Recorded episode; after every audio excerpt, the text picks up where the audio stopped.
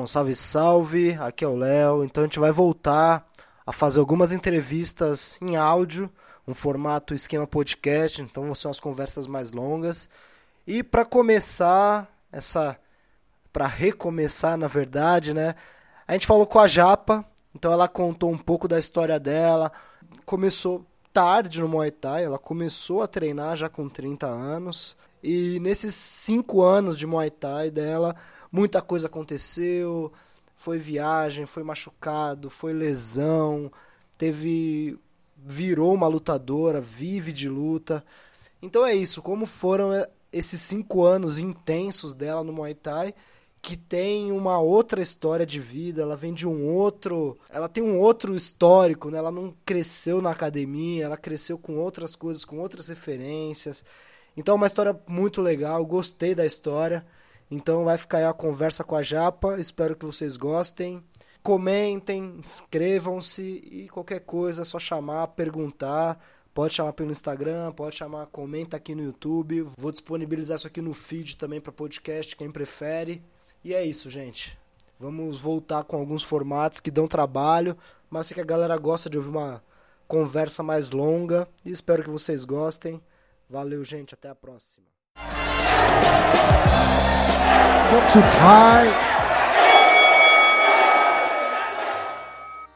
Eu venho de dois lugares que são totalmente diferentes, que é a arte, cultura e a luta. Bom, antes do Muay Thai, eu estudei artes plásticas na faculdade e trabalhava em exposição de artes na área de educação. Trabalhei com parte de curadoria, produção de textos, em galeria de arte, mas minha grande experiência é em educação com arte. Dos 18 anos aos 32 ou 33. Eu tenho 35 agora. É... Eu era uma pessoa bem baladeira, assim. Nunca tive nada com esporte. A história é que eu era meio porra louca.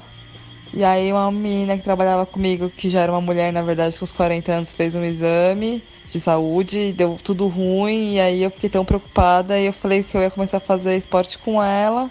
E aí ela falou: Ah, tô precisando fazer boxe. Aí eu falei: Vamos fazer Muay Thai, que parece que tem chute também, daí a gente trabalha a perna. Mas eu nem sabia o que era Muay Thai. E aí eu fiz minha primeira aula de Muay Thai em agosto de 2013, sei lá, faz uns 5 anos mais ou menos. E eu tinha 30 já.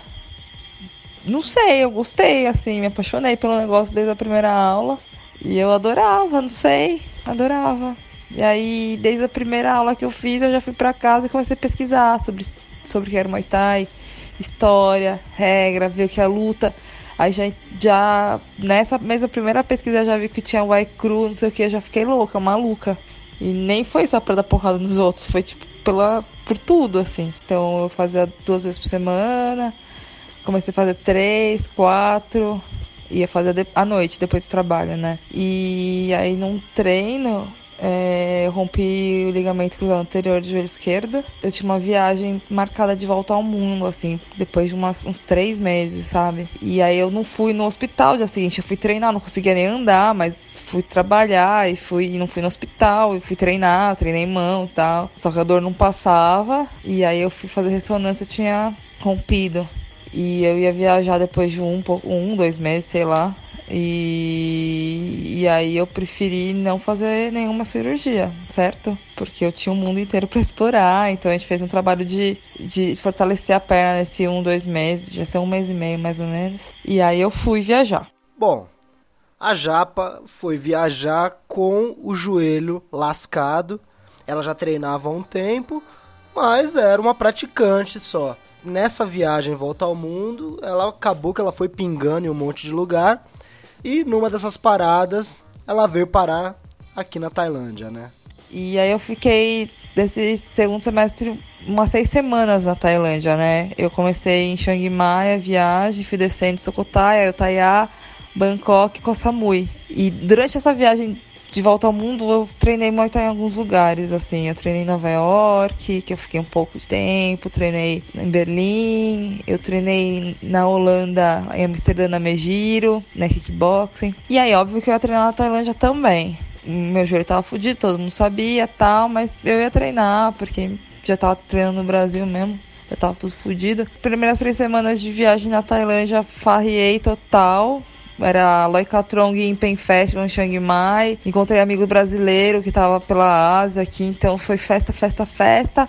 Na quarta semana eu me treinei no São Pinong de Bangkok. Treinei lá com o City Chai e tudo mais. E fiquei duas semanas lá apaixonada. Fiquei apaixonada, achando que eu sabia várias coisas de Muay Thai já, mas sabendo que na verdade eu tinha muito mais para aprender. Foi tipo, abriu meus olhos assim.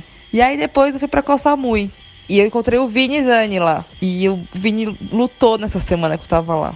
E aí eu fui no Pet Bonchá e eu fiquei maravilhada, porque eu tinha ido, na verdade, no Raja e no Lumpini, em Bangkok. No Raja, inclusive, um moleque do São Pinong lutou. Mas foi no Pet Bonchá que eu fiquei lá sentada do lado do Vini, no vestiário, vendo as pessoas se arrumarem uma do lado da outra, ver criança lutando e voltando de boa, as meninas lutando, uma gringa, tipo, meu, apanhou, apanhou, mas não parava de andar pra frente. Daí eu falei, meu, se Muay Thai é isso, eu quero lutar. Porque até então eu tinha um certo preconceito contra o lutador, sabe? Tipo, eu gostava de fazer Muay Thai, admirava os caras lutando, mas eu achava que não era pra mim e tal. Mas aí quando eu tava no pé de Banjá, eu vi. Pergunta pro Vini, ele fala que ele lembra disso hoje. Eu tive o um estalo, meu, se Muay Thai é isso, se é, se é essa mina que anda pra frente e não desiste mesmo apanhando, se é essa criança que perdeu, mas tudo bem, vai lutar de novo. Se é isso, os caras se abraçarem depois da luta, eu acho que eu quero experimentar. Meu pai, eu tava morando com meu pai para juntar dinheiro para vir para cá, e meu pai morava em São Caetano, sabe onde, sabe onde é São Caetano? Aí eu saía de manhã, tipo 5 da manhã, pegava três trens, chegava no Minói, treinava das 7 às 9, é, correndo pro trampo, não fazia hora do almoço porque eu chegava atrasada, aí saía às 6 horas, chegava no Minói, treinava das 7 às 9 da noite de novo, chegava em casa às 11 da noite e vivia, essa loucura. Aí eu falei, não, eu não tô fazendo nem meu trampo direito, que quando eu tô no trampo eu fico pensando no Minói, e nem quando eu tô no Minói eu não tô fazendo treino de lutador. Então eu saí do trampo tal. E de repente era dezembro, cara. E eu falei, eu tinha prometido para mim mesma que eu ia em dezembro pra Tailândia. E já é dezembro, cara. Eu não vou me desfazer, me desfalar, entendeu? Se eu falei, preciso cumprir. Aí comprei a passagem para depois de duas semanas e vim. Aí eu vim pra Tailândia, fui pra Koh Samui, que era o lugar que eu amo de paixão, é a minha cidade, é meu lugar. Só que eu fui treinar na Lamai Muay Thai WMC, porque eu não gostei de treinar no NUT. Pro meu, pra minha felicidade, entre aspas, bem irônica, a WMC tem problema com o pé de bonchá. Então eu nunca lutei no pé de Bunchá. É, eu fui pra lá e eu lutava no, interna no Samu International Stadium, porque era onde a gente lutava. Puta, isso foi um grande desgosto na minha vida, nunca lutar no Pet Bunchai Stadium. Eu ia ficar três meses em Samui e ia voltar pro Brasil. Logo na minha primeira semana em Samui, uns moleques aqui da, da Poké Fight Club foram lutar em Samui. Foi o Thiago Alves e o Naui, aí o Léo foi, o Lobo também foi para ajudar. E foi bem importante aquela conversa para mim, sabe? Quando eu conversei com eles. O Léo falou: você vai ficar com tempo? Eu falei: três meses. Ele, nossa, quando começar a abrir sua cabeça, você vai embora. Não, quando você começar a entender alguma coisa, você vai embora. E vou te falar: você começa a abrir a cabeça mesmo com um ano na Tailândia. Então aquilo ficou na minha cabeça do tipo, cara, eu vou ter que fazer de tudo para ficar um ano. Se começa só a abrir minha cabeça daqui um ano, não faz sentido eu ir embora. Então eu decidi tentar ficar mais tempo. Fiz todas as lutas, mas não tinha mais mina para lutar, porque não tinha mina para lutar lá em Samui essa época. E eu tomei a decisão de sair de Samui. Foi muito triste, sair chorando, porque eu realmente gosto muito de lá. E o meu treinador de lá falou: tá bom, você precisa ir. Eu falei: eu preciso ir. Com cru, que eu chamo ele de com cru, preciso ir. Porque se eu tô na Tailândia para aprender Muay Thai, principalmente aprender lutando, eu não posso ficar aqui. E aí eu fui para Dragon Muay Thai em Phuket, que o treinador dele, o Yai Lukbaniai, me recebeu na, na Dragon para ficar uns dois meses em Phuket só e voltar. Então era ideia eu vim fazer umas quatro lutas e voltar para Koh Samui. Depois de um mês, assim, um mês e meio, eu fiz três lutas, estava dentro da minha meta, só que eu não tinha mais dinheiro, meu dinheiro acabou, porque eu, tinha que, eu tive que pagar a Dragon. A Dragon não tem um time de, de lutador, também não tinha interesse em patrocinar ninguém. E eu não tinha mais dinheiro, não tinha mais o que fazer. Aí eu falei, ah, acho que vou ter que voltar pro Brasil. E aí, uma coisa que eu descobri depois, né? O Iai começou a perguntar pra um monte de gente na ilha quem queria me receber para me para me treinar de graça. Ele falou para mim depois de um tempo assim, Paula, achei um lugar. Eu tô procurando um lugar para você treinar de graça, porque eu não quero. Eu acho que você não tem que ir embora da Tailândia. Isso foi meu maior presente, na verdade, sabe? Um tailandês tentar achar lugar para me patrocinar. Nesse tempo também, o que aconteceu foi que uns caras da Tiger ficaram sabendo disso, porque o Yai tava que nem louco perguntando por aí. E eles me vinham correndo de manhã todo dia, já tinham me visto fazer essas três lutas aqui e eles me convidaram para fazer parte do time da, da Tiger, me prometendo casa, me prometendo comida, tudo. Que na verdade é que todo mundo falava muito mal dela, né? Mas, meu, não tinha dinheiro, não teve jeito. Voltei, ganhei a casa da Tiger, ganhei comida, parará, consegui ficar um ano aqui quase que tranquila, né? Porque lógico que acontece um monte de merda. Nesse tempo, eu fui fazer um visto, fui deportada. É, tive que cancelar uma puta luta grande por causa disso, porque fiquei uma semana fora e ainda consegui lutar no final de semana. Aí em outubro também teve um mês de que o rei morreu e aí não ia ter pouquíssimas lutas. Um mês não, fez um ano da morte do rei. E aí mais um mês sem lutar. E aí, tipo, eu não tinha dinheiro, saca? Então eu tive, passei uns perrengues assim de contar moeda, caralho, mas deu tudo certo. Que a gente tinha, tinha um trampo, né? Eu ganhava dinheiro aí no Brasil tal. Tinha tudo, né? Porque tinha meu trabalho, tinha minha carreira. Eu, como. Eu na área das artes era super conhecida, assim, sabe? Chovia trampo pra mim, enfim, todo mundo me conhecia, era, podia comprar um hidratante mais legal podia. Agora não tenho isso, sabe? Por muito tempo eu não tinha nada além do básico, assim. E, e umas coisas que assim, que acho que ninguém bota muita fé, assim, é tipo contar moeda, né? Nossa, contar moeda vai passar uma semana com 70 bar. Não, você tem 70 bar, você tem que passar uma semana, que essa próxima luta é só daqui uma semana. Se vira, não é? Não tem uns negócios assim? Pelo menos comida e teto eu tinha, então tava 100% feliz. Fiquei um ano na fiquei então até na Tiger, mas assim, meu joelho nessa época já começou a ficar muito, muito, muito pior. Acho que maio desse ano eu comecei a piorar cada vez mais. Tipo, eu não chutava mais em luta, nunca fui chutar tanto, mas tive que aprender a clinchar de propósito, né? Porque eu não conseguia chutar. Sabe, eu, eu saía pra correr, na Tiger eles, eles pedem pra correr tipo 6K de manhã e à tarde uns 2K. Mas aí qualquer. Co... Tipo, na corrida da manhã, na corrida da tarde, eu levava um capote que o joelho saia do lugar. E aí eu ia fazer sparring, eu não tinha mais timing. Aí eu vi que talvez fosse a hora de parar. Aquela coisa que o Léo tinha me falado lá no começo, que realmente os três meses você começa a entender alguma coisa, mas só abre sua cabeça com um ano, é verdade, assim, eu acho. E aí, tipo, pra mim, o mais triste é que eu, tipo, não sei quase nada de Muay Thai ainda, sabe? Eu sei pouco. E eu queria aprender mais e queria viver isso mais. Então, quando eu parei de lutar, que parecia que nada mais aconteceu na minha vida, que eu ia ter que sair daqui de qualquer jeito e dar aula em outro lugar, em outro país, que até surgiu poss possibilidade de eu ser treinadora em Abu Dhabi, ou tem uma possibilidade nos Estados Unidos, ou tem uma possibilidade na Zâmbia até. Mas sei lá, entendeu? Acho que tem muita coisa para aprender aqui ainda. Porque é complexo esse negócio, sabe? Você sabe. E eu falei, meu, eu nem sei falar tailandês ainda, nem sei montar do jeito que eu queria saber. Eu vim treinando porque Fight Club. Né? Tipo, vim à tarde aqui fazer uns treinos, só porque para não ficar parada mesmo. E aí foi nessa que, tipo, o dono me convidou para ficar aqui. Ele mandou uma mensagem, né? Então, ah, por que você não fica com a gente? Fica treinando, é, cuida do nosso Instagram, e beleza. E aí eu tive esse presente de continuar vivendo aqui dentro de uma academia, E uma academia muito boa, então eu tô aprendendo ainda muito. Mas aí eu consigo viver aqui e eu não tenho planos, eu não sei o que vai acontecer. Como eu falei pra você aqui, tipo, é muito um dia depois do outro, assim, eu não consigo fazer um mega planejamento. Eu acho que em algum momento eu vou sair da Tailândia, sabe? E eu achava que esse momento estava muito próximo, mas agora eu já não sei mais. Mas acho que eu vou sair daqui, assim, em algum momento. Daqui um, um dois vistos, sei lá.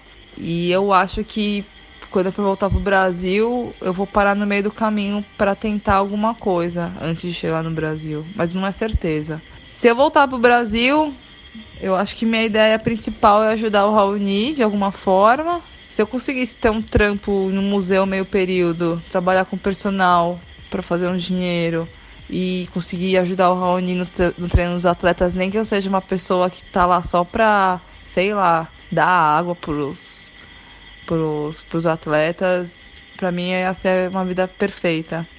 Uns, tem uns caras aqui que falam pra mim, nossa, já é mulher ainda, imagina, pra nós já é foda, pra você. Eu não sei dizer. Eu sei que, tipo, por exemplo, as nossas bolsas são mais baixas, sim. Tem menos luta, então, tipo, entra menos grana também. E quando, e quando tem luta, é muito mais luta local do que luta grande. O, o paga menos. Então é, é mais difícil, assim, sabe?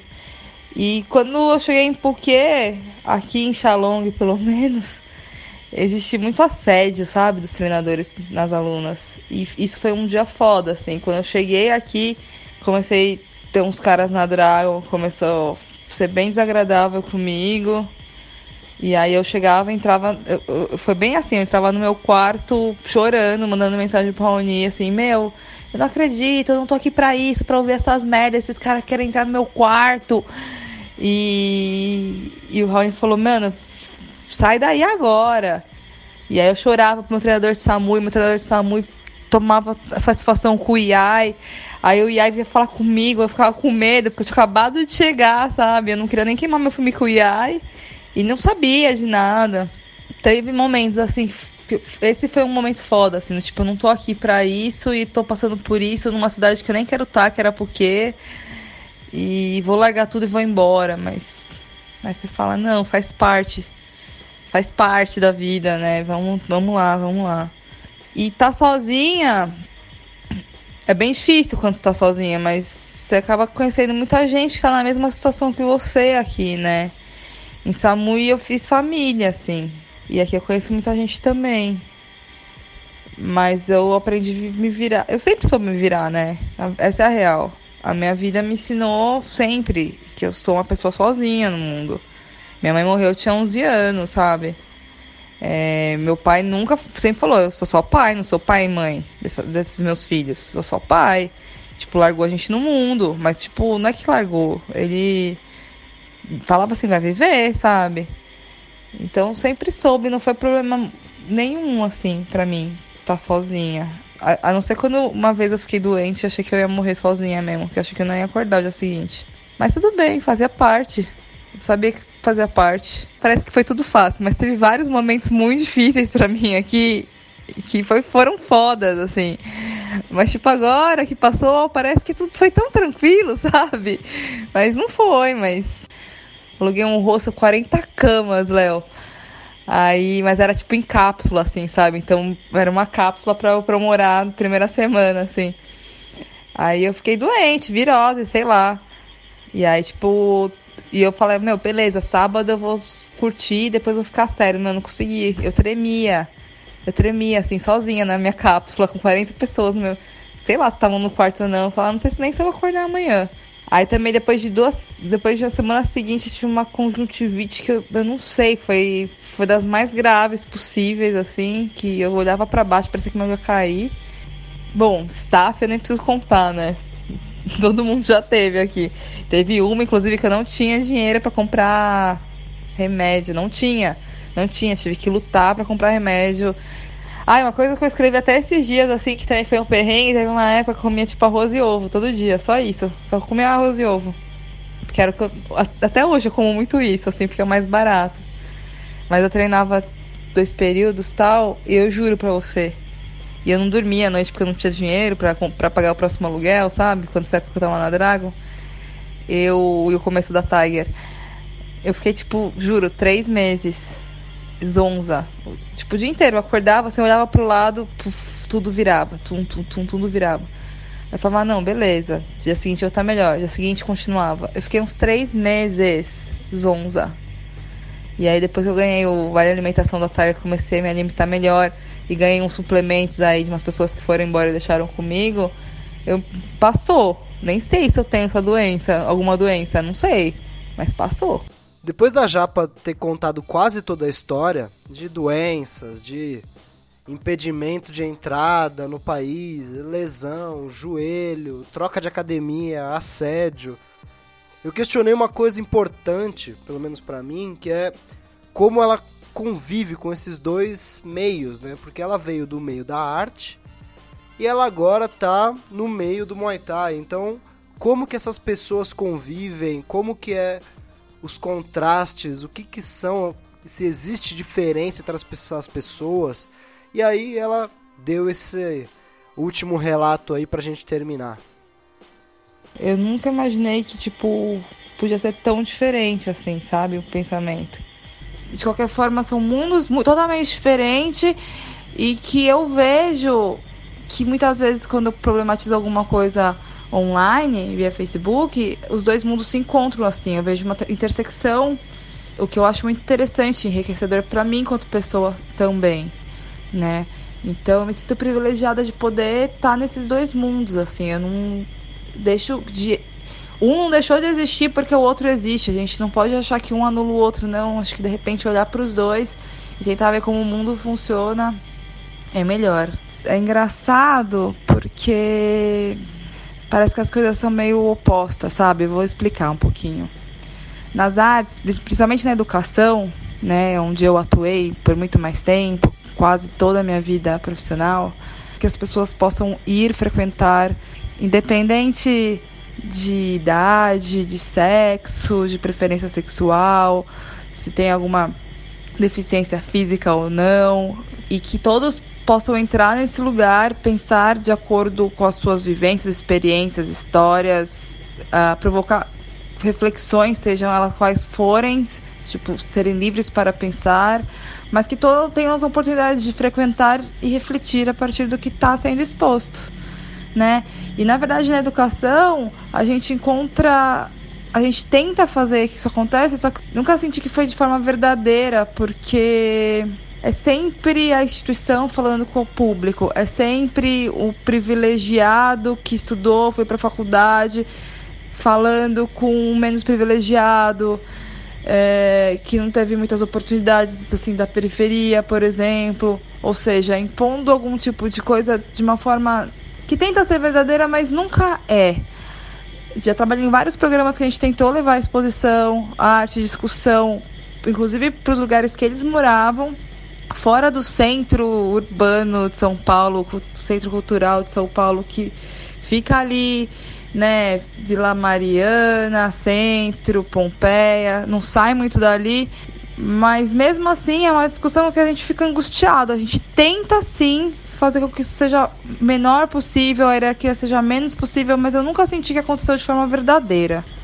Enquanto no Muay Thai eu senti que as pessoas que fazem parte do Muay Thai eram vistas meio como todas iguais. Mesmo aqui na Tailândia, a gente tem pessoal do mundo inteiro, de cultura do mundo inteiro, é, religiões diferentes e tudo mais. E convivendo em prol de uma mesma coisa, com respeito, enfim, por mais que as, as religiões, por exemplo, tem muito amigo muçulmano que acha que mulher não deve lutar, mas me respeitam, cuidam de mim aqui, entendeu?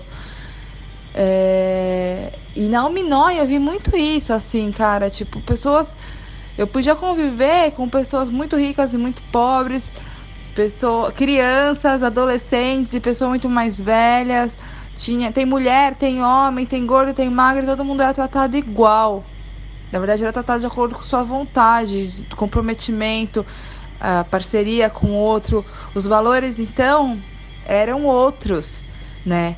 Só que eu acho engraçado é que enquanto a arte tenta incluir fazer todo mundo ser igual, mas na prática não, ainda não consegue, no Muay Thai, na prática isso acontece, né? assim, dentro desses micros espaços que são as academias. Só que na hora de falar do outro, da empatia, numa esfera política maior, cara, não é bem assim. É aí que eu vejo um grande abismo entre umas pessoas e outras, sabe? É onde desafora preconceito e por isso que a gente vê tanta gente falando algumas coisas assim, é, machistas, misóginas, o que para mim é muito estranho. Bom, e no final eu tive que fazer a pergunta básica, porque depois de ter uma vida, de ter uma profissão, largar tudo para passar perrengue sozinha do outro lado do mundo, se valeu a pena. Ah, valeu. Tá valendo. Tá valendo, porque ainda não acabou. tá valendo. É... Ah, a gente acaba vivendo o sonho aqui, né? Não, não, sei, não sei pôr em palavras ainda essa experiência toda. Mas para mim foi muito importante.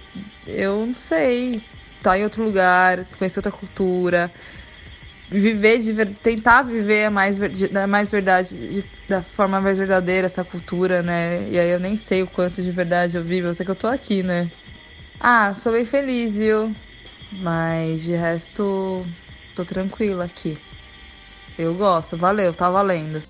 Então essa foi a Paula Yuri, ainda tá lá na Tailândia. E se precisar falar com ela, os contatos delas estão embaixo.